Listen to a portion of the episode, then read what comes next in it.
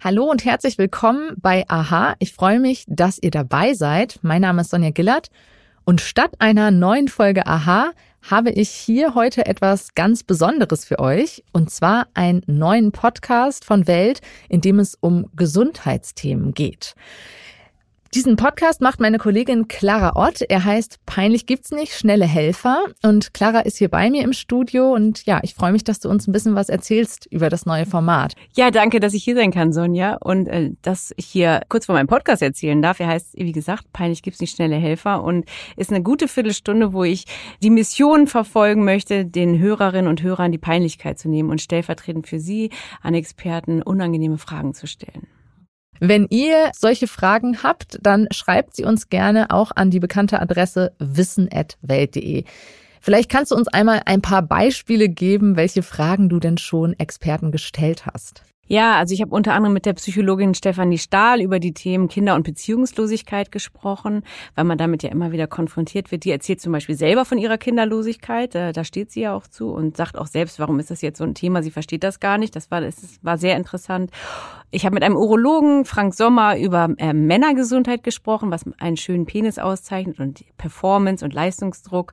Und die erzählen auch ein bisschen was von sich selbst. Das ist das Schöne, weil es die Rubrik gibt, einfach mal die Hose runterlassen. Am Ende sie so eigene schambehaftete Momente und wie sie sie gewuppt haben oder auch nicht. Okay, ich bin gespannt. Wenn ihr reinhören wollt, dann findet ihr immer eine neue Folge mittwochs bei Welt und überall, wo ihr Aha und andere Podcasts hört. Außerdem haben wir jetzt im Folgenden eine Folge Peinlich gibt's nicht, schnelle Helfer für euch. Tschüss, Clara. Danke und viel Spaß.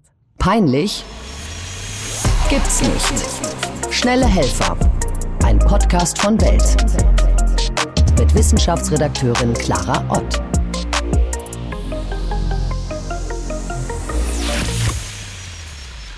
Herzlich willkommen zu Peinlich gibt's nicht, die schnellen Helfer. Schön, dass du mit dabei bist. Wir hatten ja eine längere Pause und wir haben ein neues Konzept, denn wir möchten gerne eure Fragen und Probleme hier behandeln. Ich werde stellvertretend für euch mit Gästen reden. Deswegen schickt mir gerne alles, was euch interessiert, rund um unangenehme, schambehaftete Themen, weil wir möchten euch helfen, das im Alltag zu überwinden.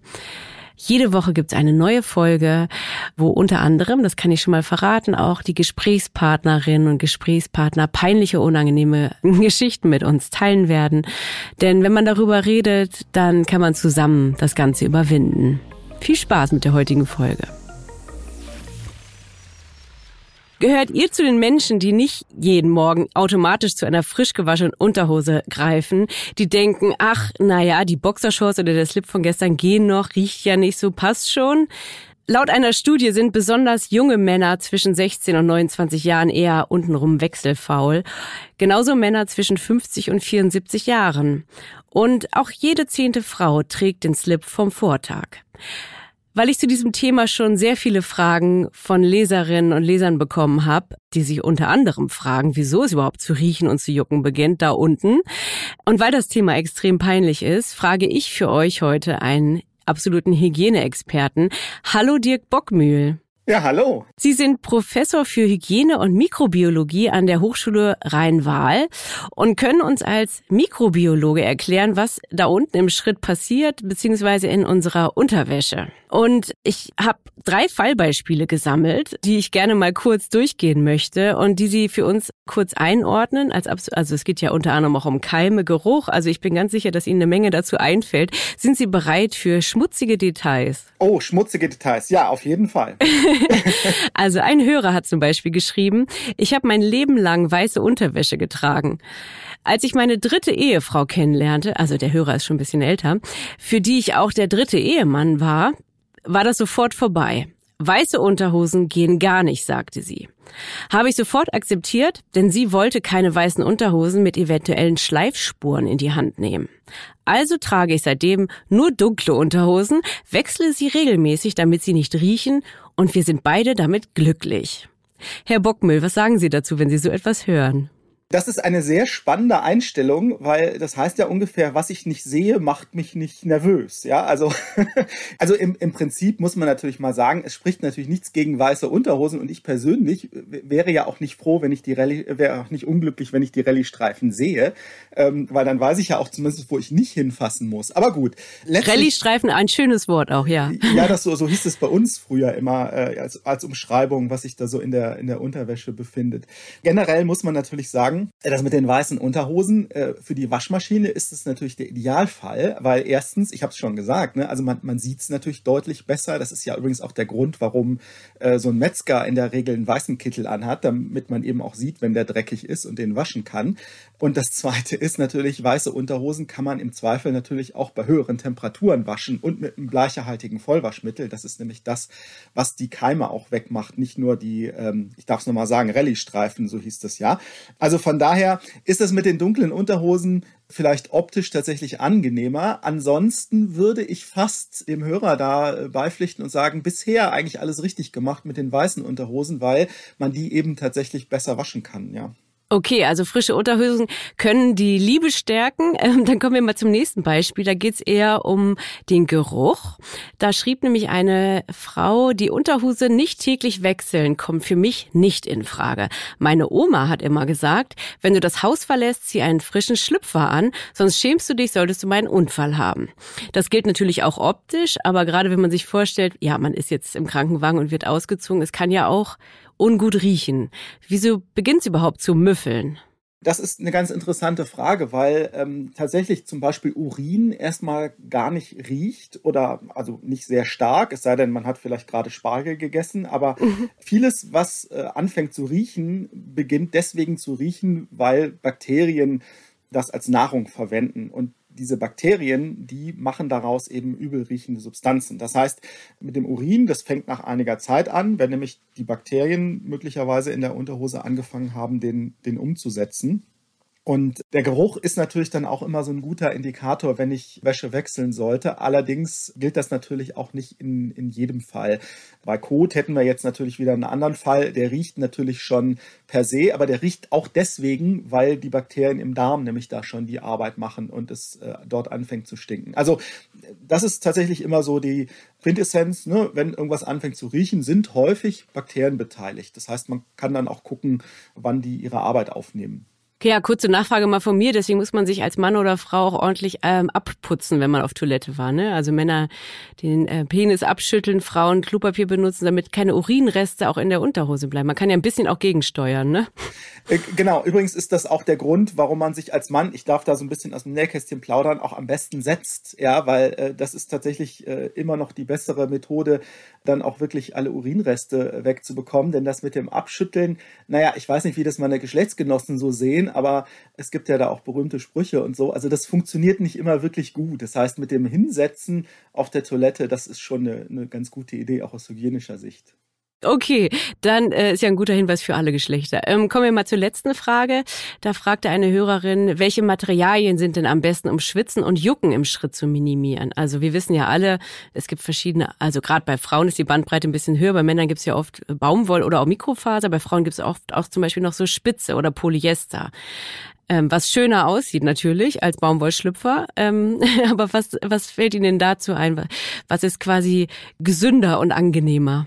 Das ist ein bisschen schwierig, weil sich heutzutage natürlich unglaublich viele Fasern auf dem Markt befinden. Früher hätte man einfach immer gesagt, naja, Naturfaser und Baumwolle, das nimmt die Feuchtigkeit gut auf, das transportiert die auch ganz gut ab und so weiter.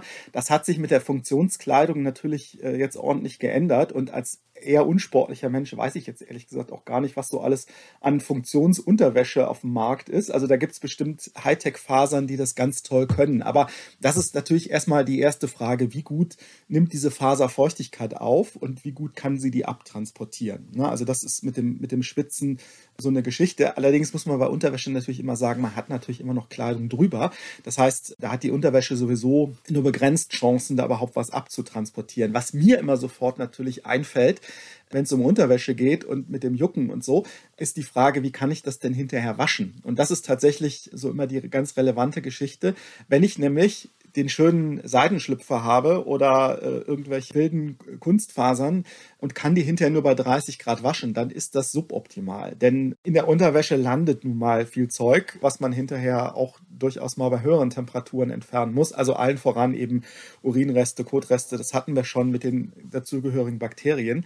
Und wenn ich das nicht bei 60 Grad mit dem gleichen. Entschuldigung, wenn ich kurz reingrätschen darf, auch Menstruationsblut oder Sperma ist natürlich, müssen wir kurz an dieser Stelle mal erwähnen. Ne? Auch das, genau. Und da, da gibt's also gerade ähm, bei Menstruationsunterwäsche, da hatte ich übrigens schon ein paar interessante Interviews zu, gibt's ja jetzt auch so neue Trends, da, dass es also tatsächlich waschbare Vorkehrungen gibt. Ne? Also es äh, geht ja der Trend so ein bisschen weg von diesen Einwegprodukten. Ja? Und da ist es eben auch äh, relativ kritisch, wenn man sich da mal anguckt, was da auf dem Markt ist, wie man das behandeln soll. Ne? Also gerade bei Menstruation Menstruationsblut ist natürlich sowieso immer das Problem. Wir schweifen jetzt ein bisschen ab, aber. Nö, das ist wichtig. Es ist im Grunde, man denkt ja, man tut was für die Umwelt, aber Sie als Hygieneexperte sehen es kritisch. Das äh, finde ich einen guten Einwand. Naja, bei Blut ist es, ist es so ein bisschen das Dilemma, weil Blutflecken kriegt man ja, wie man eigentlich hoffentlich weiß, äh, bei kalten Temperaturen besonders gut raus, weil ansonsten das Blut gerinnt ne, bei höheren Temperaturen. Und das ist aber für die Hygiene immer äh, so ein bisschen schlecht. Ne? Das heißt, Blutflecken äh, aus hygienischer Sicht sind sowieso immer so ein bisschen bisschen ähm, knifflig. Und wenn man das Ganze dann eben auch noch sozusagen gezielt als Menstruationswäsche verkauft, da muss man sich schon gut Gedanken machen. Und die, dieser Hinweis, spült es mal kalt im, im Waschbecken aus, finde ich immer so ein bisschen fragwürdig. Also letztlich ist es so, ne, so der gute alte Baumwollschlüpfer, können da vielleicht auch nochmal zum ersten Hörer mit den weißen Unterhosen zurück, ne, den ich bei 60 Grad waschen kann, den ich mit einem Vollwaschmittel, mit Bleiche waschen kann. Da kann ich dann hinterher tatsächlich sicher sein, dass nicht nur die Flecken alle raus sind, die gehen nämlich auch super raus dabei, sondern eben, dass auch die Mikroorganismen, die da vielleicht auf irgendwelchen Wegen in die Unterhose gelangt sind, auch kaputt sind. Und das ist äh, tatsächlich was, was dann bei solcher Wäsche wichtig ist. Übrigens, ich habe ja gerade auch, auch dann in der Unterwäsche häufig mal äh, mit Infektionskrankheiten zu tun. Also äh, Frauen leiden zum Beispiel sehr häufig an Vaginalinfektionen. Und da gibt es durchaus Hinweise darauf, dass man sich eben auch an der eigenen Unterhose wieder anstecken kann, wenn die Candida nämlich nicht vernünftig entfernt ist. Also deswegen, gute Unterwäsche, gut waschen, ja. Genau, Scheidenpilz, ja. Und, oder auch Fäkalkeime, die eine Blasenentzündung auslösen können, ne, bei Frauen. Genau, und man muss eben sagen, äh, vielleicht auch zu relativieren, sich aus der eigenen Unterwäsche anzustecken, ist sehr schwer, aber es ist eben nicht unmöglich. Und das ist einfach so ein, so ein weiterer ähm, Schritt im Unterbrechen dieser Infektionskette, der wichtig ist. Das Waschen hat eben schon seine hygienische Berechtigung, ne? auch wenn man jetzt nicht reihenweise sich Infektionskrankheiten über die Textilien holt. Aber es ist eben schon ein wichtiger Punkt und nicht zuletzt eben auch wegen des Geruchs. Werbung Sie wollen sich mehr bewegen und gesünder leben, aber auch häufiger entspannen? Die App TK Coach unterstützt Sie dabei. Mit kurzen Übungen für die bewegte Pause oder den 8-Minuten-Workouts mit Olympiasieger Fabian Hambüchen.